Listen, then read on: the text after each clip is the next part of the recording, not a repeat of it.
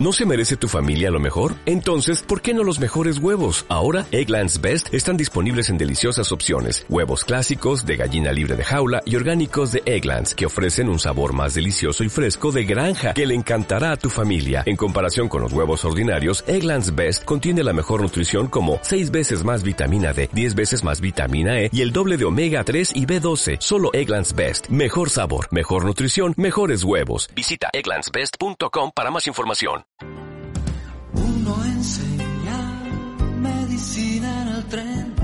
Otro pasa saludando a quien, otro serio amenazante y otro tranquilo y errante. La ciudad los ama y que uno y su obra de teatro, otro con su flauta y su gato, otro poeta, periodista y otro actor y oficinista. La ciudad los ama y que los locos de Buenos Aires latiendo por todas partes. Bueno, buenas tardes. Estamos en una nueva edición de Los Locos de Buenos Aires y como siempre decimos, que andan sueltos por la vida con su fe, su fantasía. Cuidado con esa gente que no se sabe qué pretende. Y si te cuento con quién estamos, menos te podés imaginar.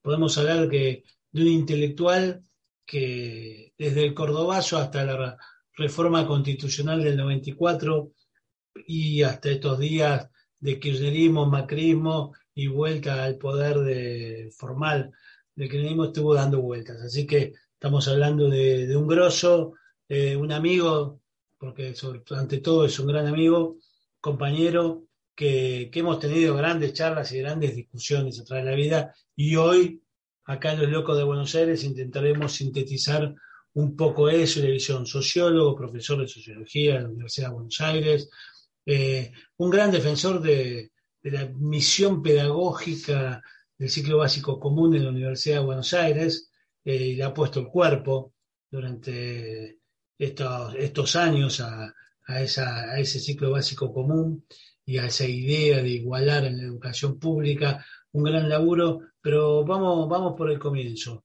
eh, por presentarte. Estamos con Pablo Martínez Amec, eh, que es un honor para nosotros tenerlo. Eh, va a ser una charla distendida, pero sobre temas profundos que recorrieron la historia argentina.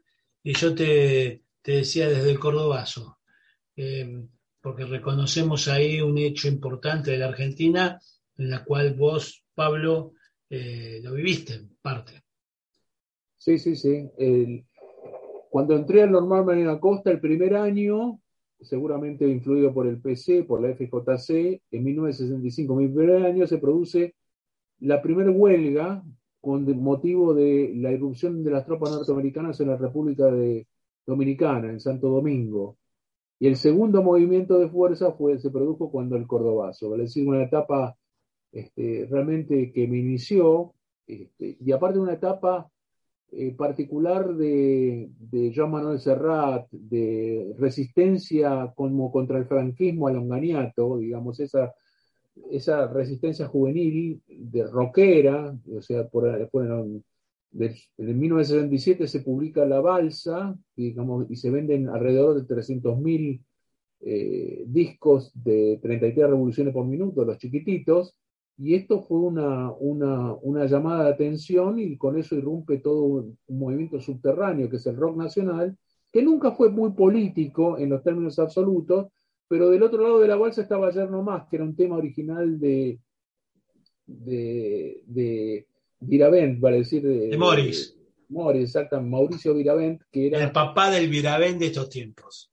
Exactamente, y digamos, y, este, y, y, y, en el colegio me enseñaron que este país es grande y tiene libertad. Obviamente el Lito Nevia no, tuvo que cambiar para, para grabar el, el, tema, digamos, este, le tuvo que cambiar la letra, pero ya era una tónica del papel que iba a jugar el rock como un componente alternativo, una visión alternativa, e íbamos a los recitales y con so, so pena de ir todos presos, digamos. y, este, y 69, 70, surgen manal, almendra, todo lo que sería el mandioca, toda la, ahí yo tenía un grupito interesante en su momento, este, eh, llegué a tocar con la pesada del rock and roll ahí en las piletas de Núñez, hoy lo que sería este, esto de Armando Cavaliere del Sindicato de Empleados de Comercio, este, y, ahí fui la última vez que toqué con rock porque ya estaba atentado por la militancia, salí del 69 del Marino Acosta, entré en Derecho y, lo vi tan frío que era distante respecto de mis expectativas. Y en el 71 encontré mi destino en la vieja Facultad de Filosofía y Letras, Independencia 3065, y ahí me metí, ahí estaba Sociología y Psicología todavía, para decir que Filosofía y Letras fue como eh, donde encontré mi, mi, rumbo, digamos, encontré, mi, encontré la militancia política y encontré el saber que me que brindara sentido a mi vida. La sociología realmente me cobijó, creo que es la primus inter pares de las ciencias sociales, la que brinda, digamos, el contenido estratégico, porque una tres figuras importantes. Marx, que no es un sociólogo, pero es un economista, filósofo que anticipa la sociología, Weber y Durkheim, a la izquierda de Weber y a la derecha Durkheim, pero a la vez son los primeros que señalan que las condiciones de la segunda naturaleza humana, vale decir lo social, condicionan la subjetividad.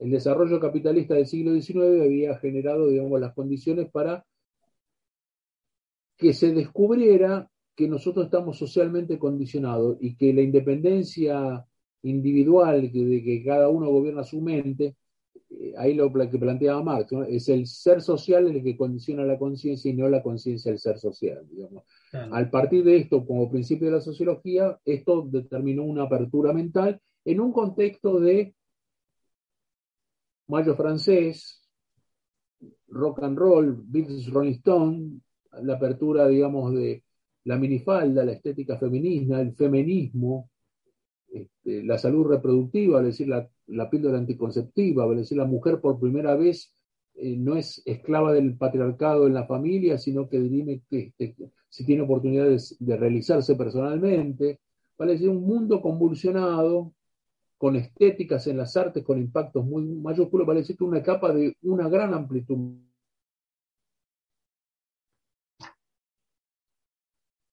Ahí te perdí.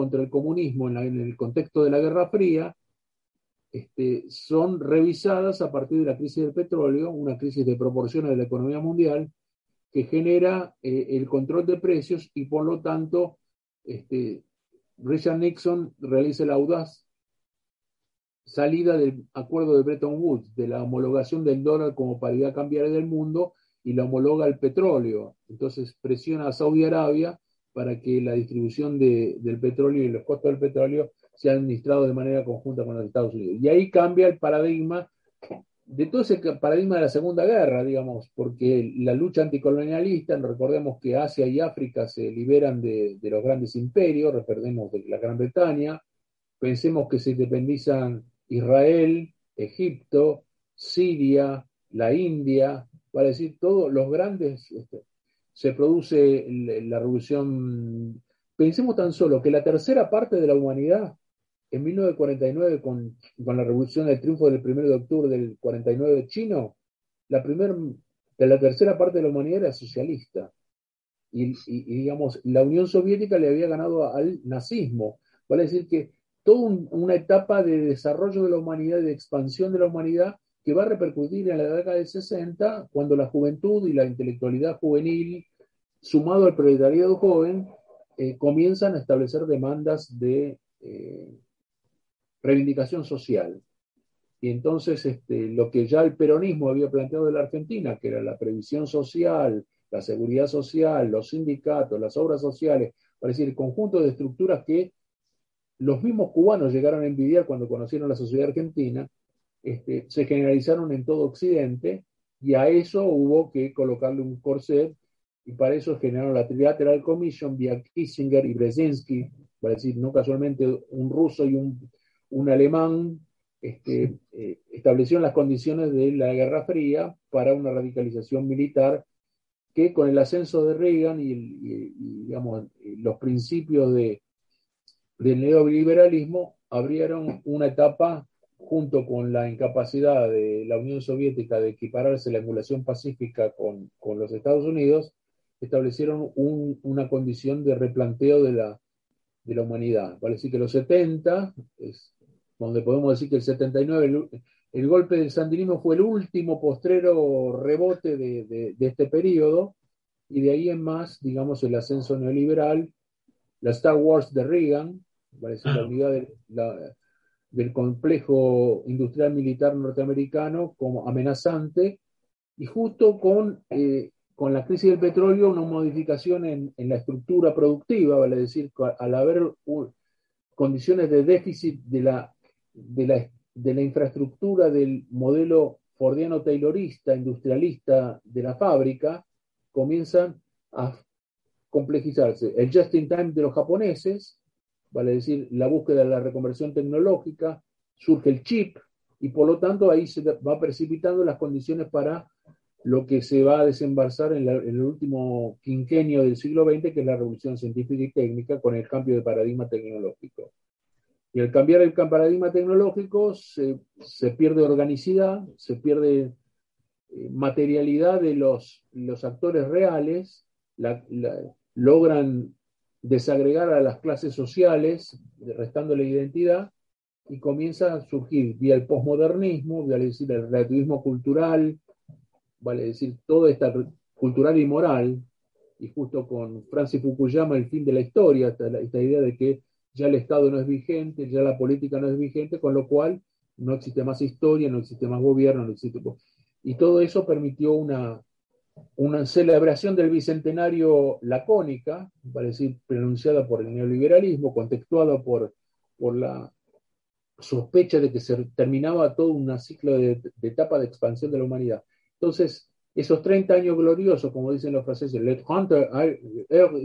trente années glorieuses, de los 30 años gloriosos, este, los años dorados para Eric Hobsbawm, el historiador inglés marxista, o eh, el, el, milagro alemán para los alemanes, toda esa etapa de expansión de la humanidad comienza a, a, vía la economía global, con la unificación de los mercados, la expansión de las multinacionales a las a, la, a, la, a, digamos, a, los nuevos conglomerados, las nuevas formas de concentración del poder mundial, expandieron la economía mundial y que expandieron el neoliberalismo como doctrina fundamental. Todas ¿Y cómo, formas... ¿Y cómo pasamos en todo ese tiempo de distintas formas de ver la política, no? Exactamente. Que haces una descripción de, de un periodo histórico brillante, pero ahí vuelvo para atrás, porque cuando arrancás con el cordobazo y demás, de la irrupción de la lucha armada, no, no en Argentina, sino en el continente, Cuba, eh, el triunfo cubano, el sandinismo, la resistencia somoza, por otro lado, los jóvenes que se entusiasmaban con la guerra de Vietnam, lo que era una gran derrota de los Estados Unidos, del imperio en ese momento, y esa efervescencia, recuerdo en un programa anterior de Los Locos de Buenos Aires, lo charlábamos con Edgardo Binstock, y no era flaco, el que no militaba en ese momento no importara, no importaba dónde, era un boludo. O sea, no, no podía no, no militar. La razón por la cual yo siempre tengo una, si me permitís una interrupción. Sí, sí, eh, por favor. Cuando eh, se planteó las primeras hipótesis de que un colaborador de Perón como José López Rega estaba influido por la CIA, yo creo que el diagnóstico es cómo modificaron los usos y costumbres de nuestra juventud para aquellos años, este, uno de cada tres militantes de los colegios privados de la capital federal, de la ciudad de Buenos Aires, hoy Cava, digamos, era un militante de la UES. Vale decir que esto resultaba ser algo intolerable para la perspectiva del destino. No podían llegar a soportar una nueva juventud peronista o estado mayor de peronismo revolucionario propio de los 70 en, una etapa tan compleja, sobre todo después del contraataque de la Operación Cóndor, vale decir, del 11 de septiembre del 73 en Chile, más el efecto dominó para toda Sudamérica. Entonces, el, el golpe mayúsculo de, del Cono Sur eh, implicó también Brasil, Uruguay, Paraguay, Bolivia, Chile, Brasil, este, vale decir que se complejizó y fue una etapa en donde irrumpieron Manu Militari y cambiaron las condiciones de las reglas de convivencia. Y esa primera transformación, acá planteada con José Alfredo Martínez de Dios, fue un golpe cívico-militar, porque un poco hablando con una vez con un compañero, este núcleo de hoy que todavía, que son los capitanes de la industria, la patria contratista, el grupo María, todo este grupo que emergió porque el, proyecto de José Alfredo Martínez de Oz era retomar cómo pasó con Pinedo cuando el golpe del 30, reconvertir a la vieja oligarquía en una clase dirigente, eh, como diría Gramsci, dirección intelectual y moral. Pero eh, las clases sociales son miserables por naturaleza y la, vieja oligarquía rentística, heredera de la pampa húmeda por un dividendo y bien de Estado,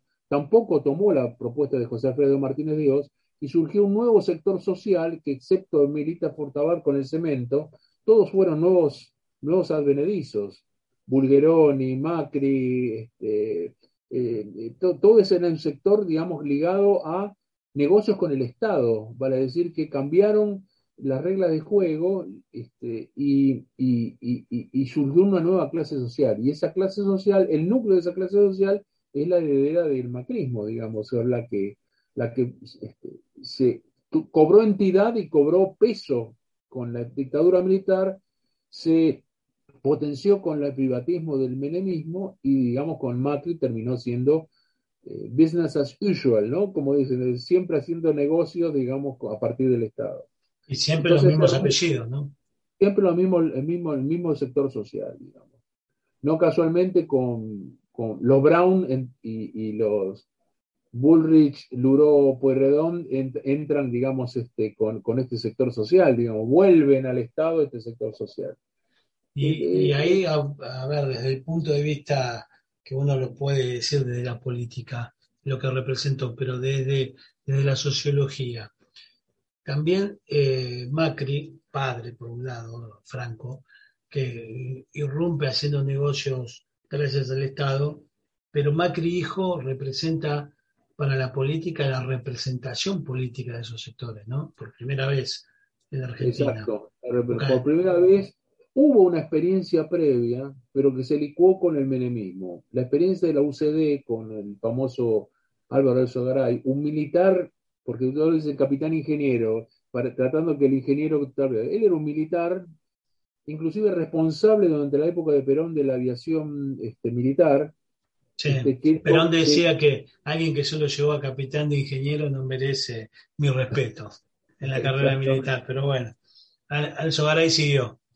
Bueno, y, se insertó en el grupo de Montpellerin, el grupo de von Hayek, Milton Friedman, von Mises, vale decir, todo el sector reaccionario del milagro, alemán alemán de Adenauer, este, que este, fueron pro mercado.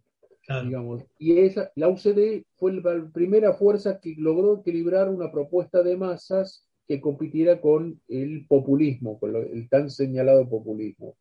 Pero como el menemismo sobreactuó y se hizo protagonismo con el contrabando del privatismo, este, la derecha nunca tuvo, digamos, ese, nunca terminó de cerrar ese partido orgánico de derecha, que recién con el macrismo se formaliza, como decís vos bien, se institucionaliza esa, esa nueva superestructura montada y con atractivo de masas, sumado a una concentración y centralización del sistema de información y comunicación que lleva al monopolio, digamos, ¿no? Claro, perfecto. Y la, la, UCD, recordemos el Partido Liberal de los 80, terminó casi subsumido en el Partido Justicialista de Carlos Menem. Exactamente. Siendo una de sus figuras icónicas como la hija del capitán ingeniero, María Julia, una de sus funcionarias más brillantes, entre comillas, ¿no? Brillantes para ese menemismo, para esa idea política y para ese momento histórico en el cual, como bien dijiste, había que rifar el Estado, había que empezar a desprenderse de, las cosas buenas que hace el Estado, también no solo las malas, con la excusa de la ineficiencia, ¿no? estatal. Y, aparte, ¿sabés qué? Le restaron dinámica al efecto de desarrollo que tuvo el Estado social que creó el peronismo. Eso es lo más grave. Porque para aquella época funcionaba Oro Sanitaria, funcionaba a su manera cada una de las instancias públicas, aerolíneas argentinas, ni hablemos, digamos, de todo. Pero el efecto de retardatario de no tener un teléfono de masas, digamos con Entel, llevó a que el privatismo, vía la penetración de los Neustad, Grondona y demás, tuviera un, una, un realismo clase mediero prejuicioso que no comprendió que los indicadores sociales a la muerte de Perón, no por la gestión de Perón porque fue mínima, pero el primero de mayo del 74, los indicadores sociales de la Argentina eran de un país, dirían ellos, socialdemócrata. La Argentina era un país escandinavo, con servicios públicos gratuitos. Faltaba que el transporte fuera gratuito para que realmente, este, por estaba subvencionado, para decir que los indicadores sociales, eh, había pleno empleo, había pleno empleo. Y, vos sabés que hace unos días, cuando Martín Lustó estaba en su plena campaña interna dentro del radicalismo, comparaba los índices actuales con los índices de 1974 que vos acabas de mencionar. Y lo hablábamos acá con, con Nicolás eh, en otro programa del Loco de Buenos Aires, que bueno, que el hecho era más que eh, auspicioso para nosotros, porque en este discurso de la derecha, la cual representa hoy Martín Lustó, siendo aliado de, del PRO, del macrismo, del Juntos por el Cambio, estaba reivindicando el periodo histórico del peronismo y los niveles y los indicadores sociales, productivos, esto que vos mencionabas del pleno empleo, cuando la gran falacia de la política de empleo, todo esto que pasó es culpa del peronismo. Son 70 años de peronismo, te dicen, y por eso estamos como estamos. Ahora, Martín Lustó, para pegarle al gobierno de Alberto, cita índices de, de otro gobierno peronista y de otro periodo peronista. Entonces, que esto es un poco, y ahí te llevo a, la, a esta situación actual de, polarización, de grieta, de que no es nueva, ¿no? En Argentina. No, es histórica, digamos, siempre hubo una reacción, como fue el, en las palabras mismas de Mariano Grondona, que vivía ahí en, Callao y Santa Fe, y de repente el 17 de octubre, cuando contaba en, en, sus observaciones, vio una, descubrió una Argentina que nunca había registrado, cuando lo, lo, los descamisados irrumpieron en el centro de la capital exigiendo la libertad de Perón.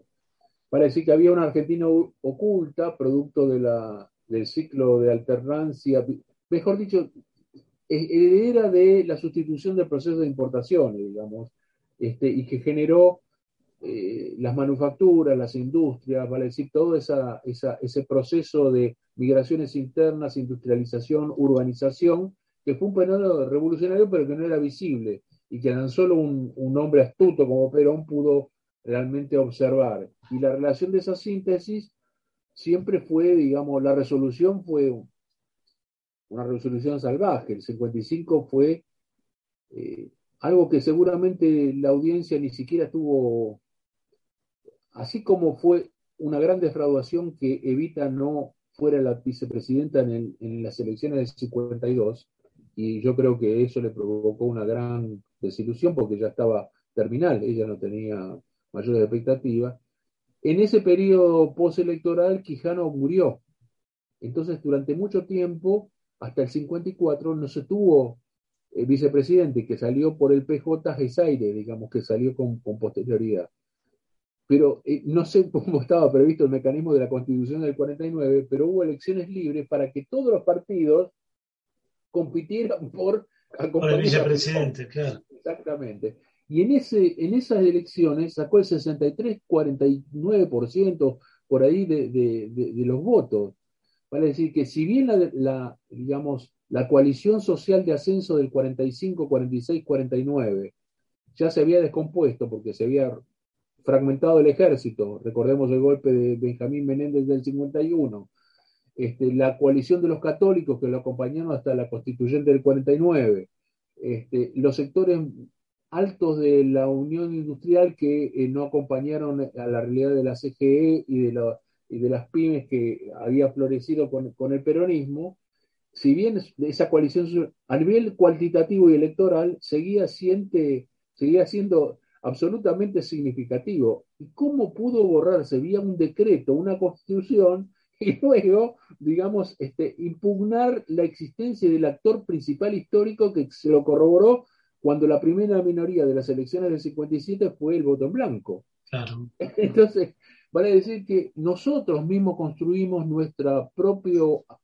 nuestra propia cerrazón al abortar el efecto de desarrollo que había generado el proceso de la década del 40 y los 50 y los 60, que tuvo su rebote hasta los 70. Y luego, esta imposición, digamos, de los, de los parámetros mercantiles llevaron a que ascendiera el proto-neoliberalismo y luego con posterioridad el neoliberalismo con, con Menem y con Macri consolidaron, nos latinoamericanizaron, digamos, ¿no? Digamos, cuando nosotros teníamos ventaja comparativa, pensá que la Argentina era cuatro veces mayor que Brasil en 1964 cuando el golpe militar. Hoy Brasil es siete veces mayor que la Argentina. Para decir que hemos dilapidado una condición histórica única e irrepetible. ¿Todo por qué? Por resolver este, este, este enigma de América Latina, porque el único movimiento populista, como lo llaman ellos, que sobrevivió a la muerte de su líder ha sido el peronismo. El peronismo de la Argentina. Ni Vargas, ni el, ni el MNR en Bolivia. Ah, claro, lo cual pone bastante en discusión esto del populismo en los términos que los europeos no lo quieren vender o que los intelectuales de derecha no lo quieren vender, que es un, termina siendo un movimiento social que trasciende a su líder, pero que también lo hablábamos, es una, el peronismo ha sido tan amplio que quizás muchos tienen hasta su propio Perón y lo justifican con Perón mismo, que ha sido un movimiento que ha logrado incorporar distintas fuerzas también como lo ha sido el radicalismo en su momento, ¿no? Acordate que la disputa después de Irigoyen fue con Alvear, no fue con un, extraño de otro partido. No es que el socialismo, el comunismo o el liberalismo le disputaban, no, le disputaban dentro del radicalismo cuando era la expresión popular del momento. entonces, esto es lo que ha logrado trascender al peronismo. Pero te, hicimos un recorrido muy rápido brillante sobre distintos momentos. Te, quiero detener en uno, que me parece que también eh, así vamos pasando por momentos históricos. Uno es la plaza del primero de mayo, cuando Perón quiebra su relación con la juventud. Porque esta efervescencia que vos venís mostrando en los fines de los 60, Cordobazo, el principio de los 70, la militancia, el mayo francés, revolución cubana, como que en Argentina tiene un encontronazo fuerte, ¿no? De, esos sectores juveniles con un encuentro muy fuerte. Y, yo tengo ahí una visión contradictoria, digamos, pero a la vez, eh, en el balance, eh, incorporo el primero de mayo al 12 de junio.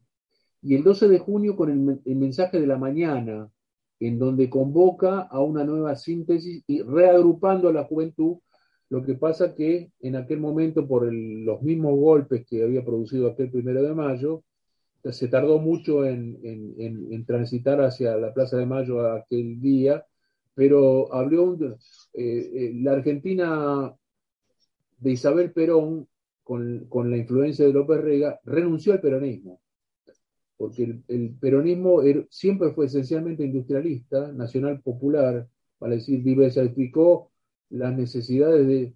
Y, en aquel entonces se hicieron los acuerdos con las automotrices, se pusieron, no nos podemos olvidar, de Celestino Rodrigo con la, digamos, la derogación, eh, la devaluación económica más grande de la historia de la Argentina, y luego con otro ministro de Economía que ya iniciaron un camino muy distinto al de Gómez Morales, este, Cafiero, que fueron eh, ministros de Economía de circunstancias, pero que fueron eh, extirpados del poder sin mayor margen. Entonces, bueno, fíjate lo que de Rodrigo, perdona que te interrumpa, Pablo, sí, sí, sí. pero de, cómo marcó este hito de la especulación financiera y demás, que un famoso banco actual, el mito dice que su nombre se lo debe a Rodrigo que eh, son las siglas de la frase muy agradecido Celestino Rodrigo. Fíjense qué banco es, ¿no? Agradecido. Celestino. es el banco macro, porque acá podemos hablar, ya sabés que vos es porteña, toma partido, y dicen que gracias a esa gran eh, devaluación, especulando, lograron generar una mesa de dinero que después convirtieron en entidad financiera y que hoy es el afamado Banco Macro. Ah, mirá, mirá. Llegamos a Brito. Claro, exacto. Bueno, qué sé yo, futuro vicepresidente de- de- o, o presidente de River. de Presidente River, probablemente. Pero bueno, me parece que, que eso marca un poco lo que significó también el Rodrigazo, ¿no? Que fue el principio de las devaluaciones posteriores de las que estamos acostumbrados en Argentina, ¿no? Exactamente. Y con. Bueno, en aquel momento, digamos, eh, el- indudablemente Perón tenía una perspectiva que ya veía cómo se plan- cómo venían las manos, digamos, eh, ya por en aquel 73 vio, se produjo el golpe de Chile y por lo tanto niveles de incidencia. ¿Cuánto hubo de negociado respecto de todo eso? Es difícil de saber, pero lo que está claro que José Bergelbar fue ministro de Economía hasta el último día de la vida de Perón y, siempre fue con circunstancias de, de- de poder realmente eh, significativas en contra, porque tanto el sindicalismo como la, la tendencia revolucionaria del peronismo atentaron contra el plan de Helvar, este, y esto creo que lo pagamos muy, pero muy, muy caro. Y Perón estaba extrañado, ¿cómo no me dan bola? Es, digamos, porque mirá que les cuento de lo que va a venir, este, Claro. y nadie me... este, y bueno, y acá se produjo, porque lo político invadió en grado sumo, y también veamos las circunstancias de la historia, digamos, este, así como la M, los montos, este, el 20 de junio querían, no fueron a, a atacar el palco, tal como se dijo desde el sindicalismo, porque estuvo totalmente, digamos, hubo un prevaricato de Osinde y de la derecha para que sea visto así, porque no vas con un camión y, una tráfica a, copar el acto. Las ideas del 70% de ese 20 de junio en Ezeiza eran la idea de la patria socialista, pero por una circunstancia histórica y por una di- dinámica de reacción del contexto que dimos al, al inicio, es decir, con el mayo francés, el cordobazo y toda esa dinámica reivindicacionista respecto de un mundo que eh, consolidaba la respuesta de un Estado social propio de esos 30 años de posguerra. Para luchar Claro. contra el comunismo debemos abrir las manos y crear un Estado social, un welfare state, políticas neokeynesianas que brinden dividendos para evitar que los comunistas nos coman por retaguardia.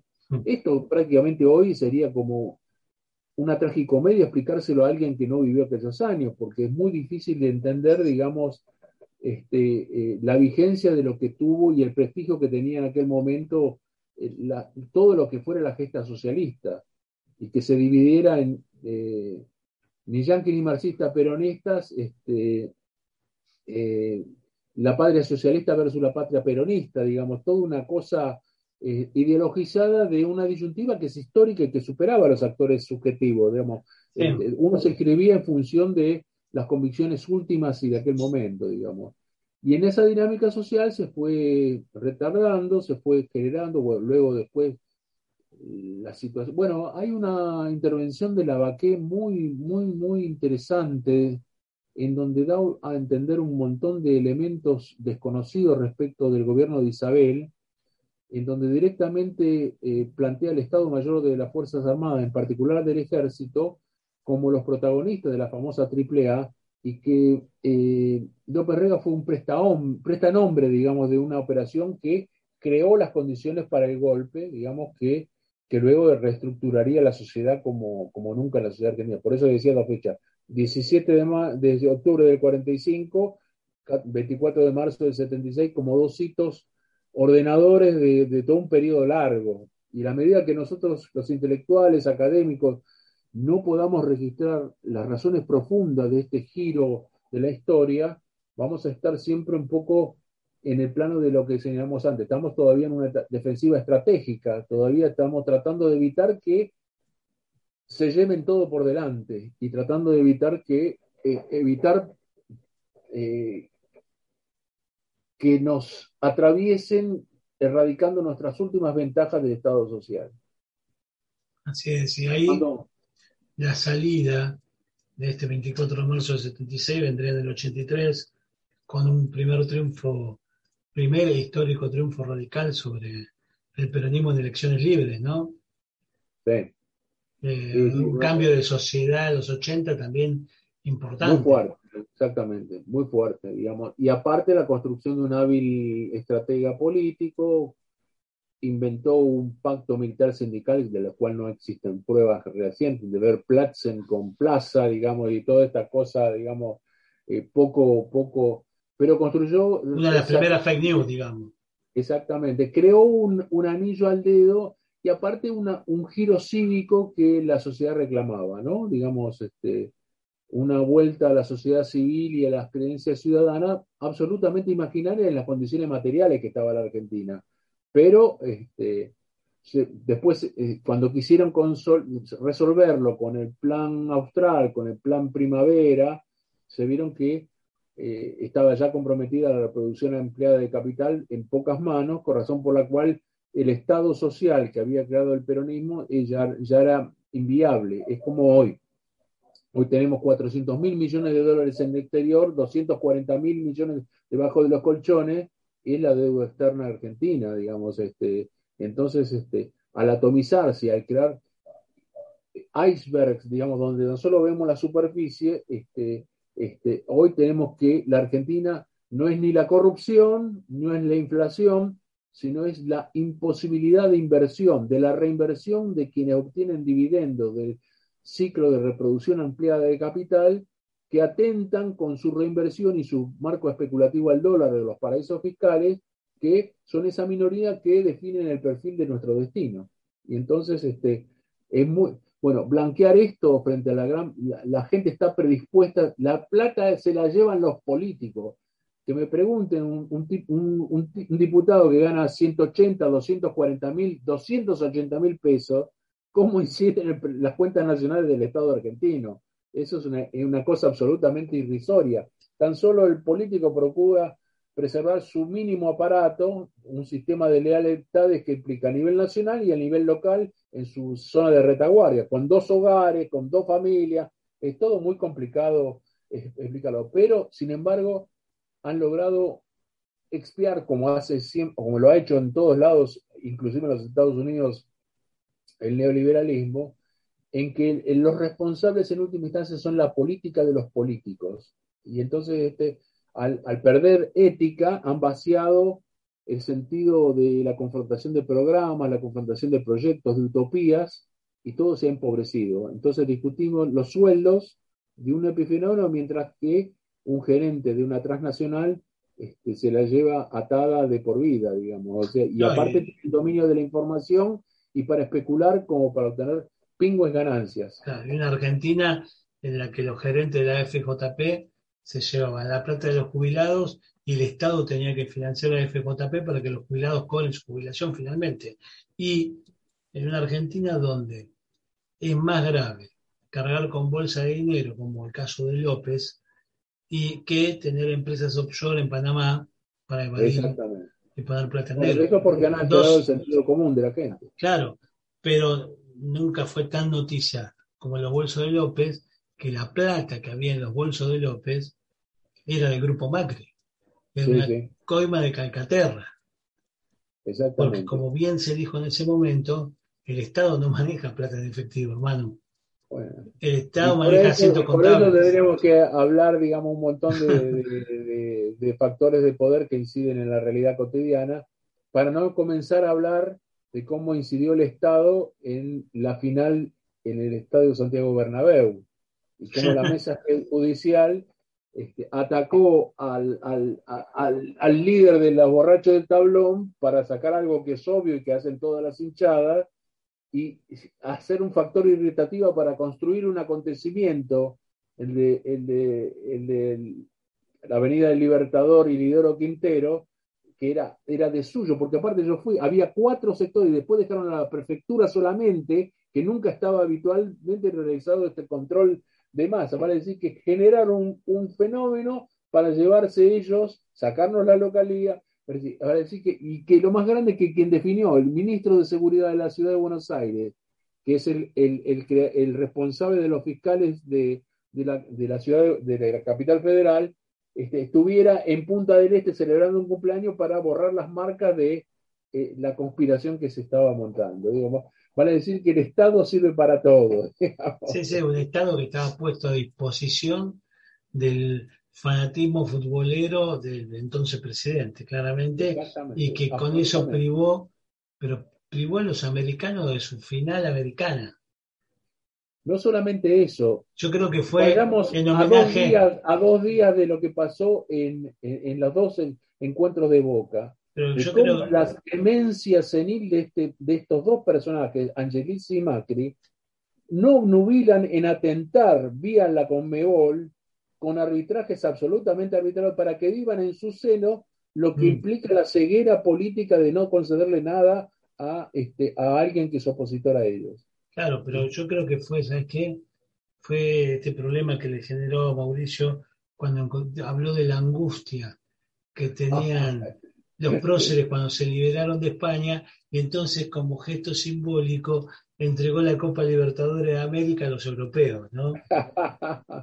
Quizás fue todo el círculo que, cerró, ¿no? No, pero fue un negocio de millones de dólares, por lo menos de mucha plata, digamos. Arreglado con el presidente de España. Y la FIFA y, la web y la Comebol, digamos. y el presidente del Real Madrid que también entró. El problema está que llegará el fanatismo Geneise a poder decodificar la paja del trigo para darse cuenta. Esa es mi gran duda. Bueno, parece que con Ameal y Riquelme algo avanzaron. Sí, bueno, hay en una ese condena, sentido. Sí, pero, pero una condena de los socios.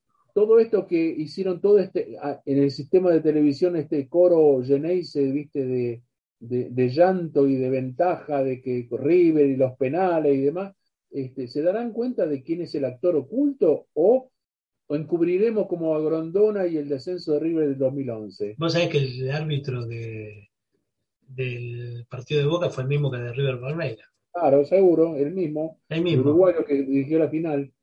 Y pensaban que blanqueaban con la final para Argentina para cobrarse esta. Realmente, ¿sabés qué? Este, yo será porque soy riverplatense y odio esta, este odio visceral que se ha precipitado con el abuelo entre River y Boca a esta dimensión, porque tanto vos como yo tenemos tantos amigos y, respetables personas de, los primos como para hacer esto un hecho de muerte, pero se ha radicalizado de tal manera, hay una humillación de, para defender posiciones de, bajo el color que Bonadeo, los principales relatores de la, televisión deportiva, de los programas deportivos, están ubicados en la defensa de cosas bastante irrazonables, digamos. Y en ese sentido, digamos, como que aun cuando nosotros llevamos ahí el banco macro en la cúspide, este, eh, me parece que hay por lo menos una, un decoro de no, porque es, es obvio de que el poder de las sombras este, está manipulando todo.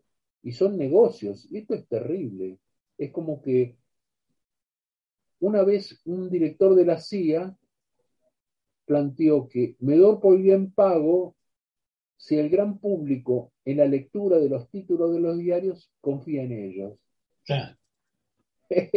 Entonces, es decir que la vertebración de los servicios de inteligencia, las agencias, los medios masivos de comunicación, para decir los complejos multimediales de televisión, radio y, prensa gráfica, van a dibujar la escena de la agenda pública. Es como dijo Grondona, todavía los diarios son los que marcan la agenda pública. Entonces los productores de radio a la mañana temprano leen los diarios y reproducen ampliadamente el espiral de impacto de la agenda que a ellos les interesa. Estamos complicados. En la medida que no hay una ampliación de la conciencia por parte del pueblo, del conjunto de la gente, de las clases, de los sectores afectados, ellos han logrado desagregar las identidades sociales a un nivel comprometido, digamos. Sí, todo esto me hace reflexionar sobre la gran pérdida de, oportunidad que tuvimos con la ley de medios, ¿no? Cómo, nos perdimos una oportunidad tremenda de democratizar la palabra, porque ya no se trataba de que Clarín titule de otra manera, sino que qué me importa que Clarín titule de esa manera, porque el manejo, por ejemplo, del papel prensa pasa por un montón de manos, que las radios no pertenecen a un mismo dueño, y entonces pasa esto, los negocios están en todo, desde el fútbol a la política, a los candidatos. y una pérdida de, capacidad de imposición del Estado. el Estado quiere retrotraer los precios de las tarifas y nadie les hace caso. O sea, es como lo que pasa con las redes sociales. Determina la regulación de la voz de Donald Trump, que figura mucho más que opinable, pero esto no lo puede determinar eh, Facebook o, Twitter. Twitter. esto tiene que haber un ente regulador objetivo que evalúe y sopese las medidas y no una medida de los intereses privados, porque eso depende de la correlación de fuerza y los intereses, no de los valores. Sí, y donde tienen más peso estos grupos económicos que las mismas expresiones de los pueblos, ¿no? Que es un poco lo que nosotros vivimos en nuestro país y que vamos a seguir sufriendo por estos días. Pero bueno, eso para ir, ir cerrando, Pablo, y tratando de seguir algo del hilo histórico, el 19 y 20 de diciembre del 2001 marcó, por un lado, el, eh, el, estallido de la convertibilidad menemista y ese periodo de bonanza económica para los sectores medios, pero de marginación para un amplio sector de la sociedad, eh, que fue también consecuencia del neoliberalismo que vos venís marcando cómo se, se vino imponiendo a través de los procesos históricos. Y del 19 y 20 de diciembre llegamos a, si vos querés, como fecha, pero esta la pongo arbitrariamente yo, 25 de mayo de 2003, ¿no? Sí, exactamente, porque sin el, sin el 2001 difícilmente hubiera ganado este, la oportunidad. Recordemos que a una semana el balotaje era entre Menem y López Murphy, para, ver con claridad, digamos, eh, cuáles eran las ideas de la época. Hubiese sido una tragedia histórica eso, Exactamente. Es más, a un amigo mío íntimo, socio académico, tuve que convencerlo la última semana, no confía que va a ser distinto, este, meter el voto, poner la empanada como corresponde. Este, después, obviamente, como las madres, como las abuelas, como Eve, etcétera, etcétera, todo se reconquistó su valor, porque también hay que ver, es como el peronismo, es la oportunidad histórica la que te permite la construcción y consolidación de tu proyecto no hay un determinismo unilateral. Por supuesto que hay ideas de base, hay concepciones del mundo, hay concepciones de la vida, del trabajo, del capital, pero también son las circunstancias históricas las que te condicionan para tirarte de cabeza a una transformación social de esta magnitud. Este, seguramente nadie estaba preparado para absorber un 2003 en la magnitud que hubo. También hubo errores de previsión respecto de que esto no iba a tener una continuidad lineal precipitada, proyectable a futuro. Este, y se, como hizo, digamos, en algún sentido Bolivia, que creó de manera previa al batacazo de, nacionalizar los recursos energéticos, este, creó el colchón como para, evitar este, eh, contingencias que no lo pudieran apretar. Bueno, a lo mejor, este, bueno, eso pasa con las restricciones que tenemos de planificación. Nuestros proyectos políticos están muy atomizados, muy circunscritos a las circunstancias, en las épocas relaciones de fuerza, era un momento histórico donde los republicanos siempre centraron el eje en Medio Oriente y en su defensa de Israel y dejaron la retaguardia, el patio trasero que se funcionara y a partir de Chávez Frías se fue dando un efecto dominó tan heterogéneo que abarcó hasta hoy sería una ciudadana mixta, por ejemplo, Michelle Bachelet, ¿en dónde está? ¿Está de este lado o está del otro lado? Digamos, eh, hay una parte del Frente Amplio, ¿está de este lado o está del otro lado? Y sin embargo tenemos un obispo paraguayo, una ex guerrillera, sucedió a Lula, este, vale, decir, un graduado de, de, Wisconsin en Ecuador, vale decir que eh, una heterogénea, ¿qué era el común denominador? La reacción al neoliberalismo. Eso fue lo que nos. Eh, como dice Mir Sader, este, el posneoliberalismo, esa realidad este, de reacción a que el privatismo consumió las, las, armas estratégicas de los pueblos para acumular. Y esto, este, y al crear deuda externa, este, tienen, nosotros no tenemos la culpa de que Estados Unidos no tenga sistema previsional y que dependa del mundo de la finanza para pagar las jubilaciones. Porque lo paradójico que no es la burguesía como clase del gran burgués del principio del siglo XIX los que tienen nuestra deuda externa. Son los, los fondos de capitales de los jubilados, claro. para decir las, las transnacionales, las que hacen lucro con nuestra pobreza. Así es. Y bueno, recordad que estamos hablando con Pablo Martínez Amec, un, un intelectual de nuestros tiempos, y pero para ir cerrando, quizás con, por lo menos de este lado, veo con esperanza el triunfo de Pedro Castillo en Perú, el resultado electoral pese a la derrota en Ecuador, eh, lo que pareciera se está ger- germinando en Brasil, la convención constituyente de Chile, donde una mujer mapuche, profesora universitaria, preside esta nueva convención constituyente, lo que podría marcar el inicio del fin de la constitución pinochetista, eh, los sucesos de Bolivia, el triunfo de Luis Arce.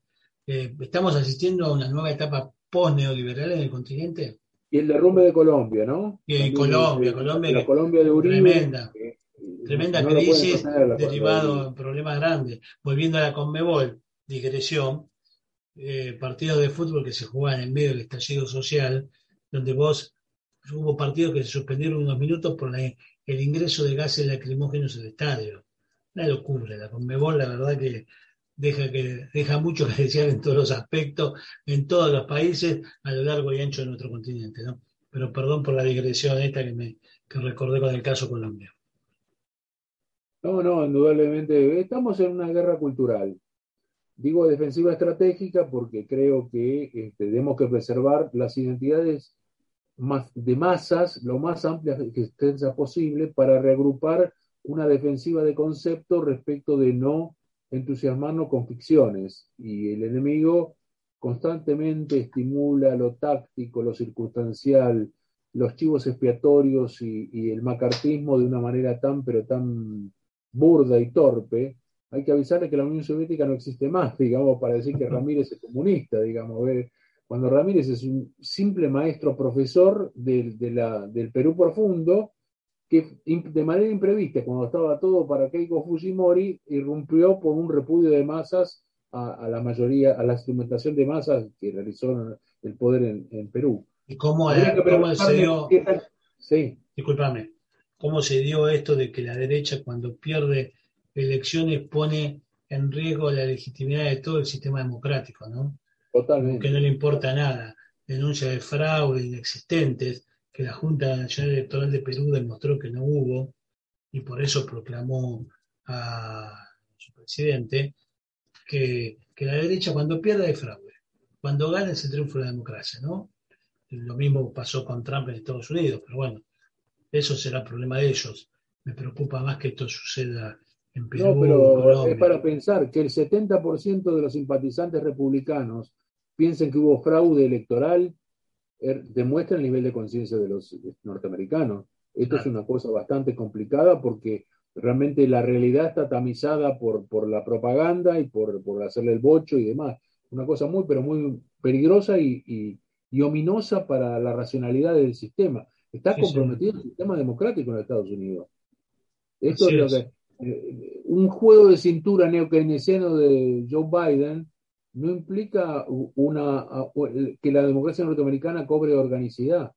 Eh, el famoso incidente de Minneapolis, cuando se mató al negro de 46 años, no es este, un elemento. fruto- 250 grandes urbes pararon en para decir que la lucha contra el supremacismo, contra el chauvinismo de gran potencia, el destino manifiesto norteamericano, toda esta cosa de gran imperialista, este, constituye una identidad que está comprometida de dar cuenta de los problemas reales. Por eso China obtiene tantas ventajas. Así es. Bueno, hicimos un recorrido histórico breve. Me, me acaba de llegar un mensaje de otro programa de radio de Voces Porteñas que es Snack and Roll, eh, que revive la historia de- del rock nacional y que quiere contar con tu testimonio acerca de, de Tanguito, Lito Nevia y No, no, perfecto. Tengo, tengo más. toda una historia. Tengo Así toda una que- historia respecto a eso. que contaremos de nuevo con Pablo Martínez Amec en Voces Porteñas, ya lo estamos contactando, y bueno, agradecerte fundamentalmente por tu predisposición, eh, por el tiempo que nos brindaste, por esta entrevista, y bueno, como siempre decimos acá en el Loco Aires, el cierre es tuyo, y nosotros nos despedimos hasta la semana que viene. Muy bien, no, no, un gusto y agradecido por la oportunidad de parlotear siempre eh, predisponer las conciencias y estar atentos implica un, componente esencial para revertir la situación estructuralmente adversa, porque han logrado tener el dominio de los factores fundamentales. Bueno, el sistema de información y comunicación es básico que tengamos una alternativa. Muchas gracias. Fue Pablo Martínez Amec en Los Locos de Buenos Aires. Hasta la semana que viene.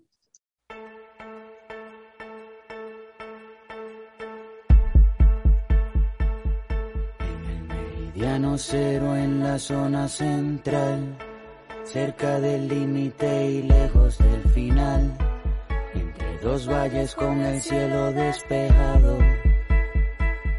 sobre un campo con el horizonte estrellado. Hay una fábrica pequeña pero inmensa de un viejo sabio que sobrevive porque piensa. Conocedor de múltiples maniobras, el viejo en la mezcla de lo mejor de las obras. El mundo explotó y quedó desierto y el viejo heredó lo mejor de todo lo que había muerto. Tiene visión telescópica, piel de tortuga, lengua de camaleón y olfato de oruga. El viejo es el cirujano del tiempo, Sangre fría opera todos los momentos. Todos los minutos que se pierden por ahí los puedes recuperar con un bisturí. Estira los segundos para que se hagan más largos. También hace trasplantes de momentos amargos y si continúa la amargura y nada lo consuela, se aplica un poco de anestesia para que no le duela, para que no le duela, para que no le duela. Se hacen eternas cuando las quieren y nunca mueren. Cuando se duermen son indefensas y se despiertan cuando las piensan y las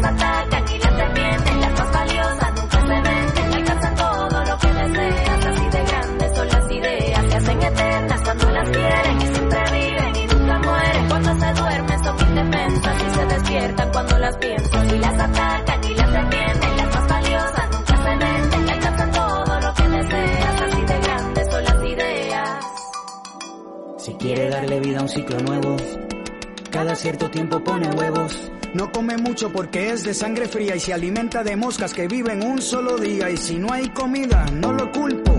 Si se alimenta de su propio cuerpo como los pulpos, no moriría aunque su cuerpo entero se comiera. Es como las salamandras, rápido se regenera. Pueden pasar los años. Hace daño, es inmortal como los santos. Sus vértebras son de árbol, por eso dura tanto. El viejo sabio nunca se olvida de nada. Porque tiene su memoria congelada, sus recuerdos están enteros, los preserva con hielo seco, 80 grados bajo cero. Se hacen eternas cuando las quieren y siempre viven y nunca mueren. Cuando se duermen son indefensas y se despiertan cuando las piensan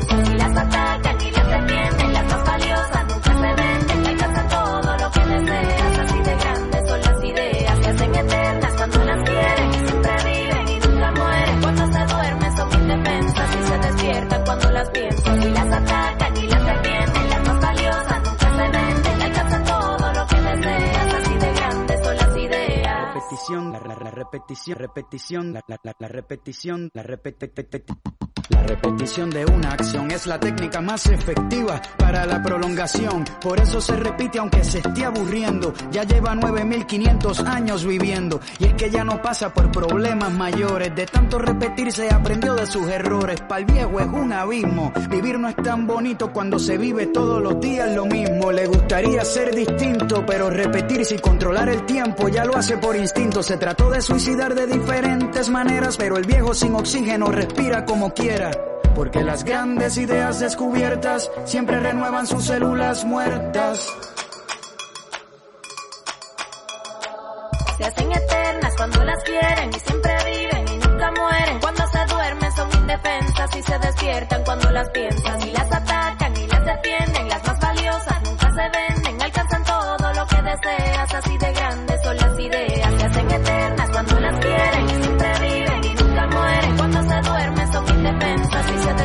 cuando las piensas y las atacas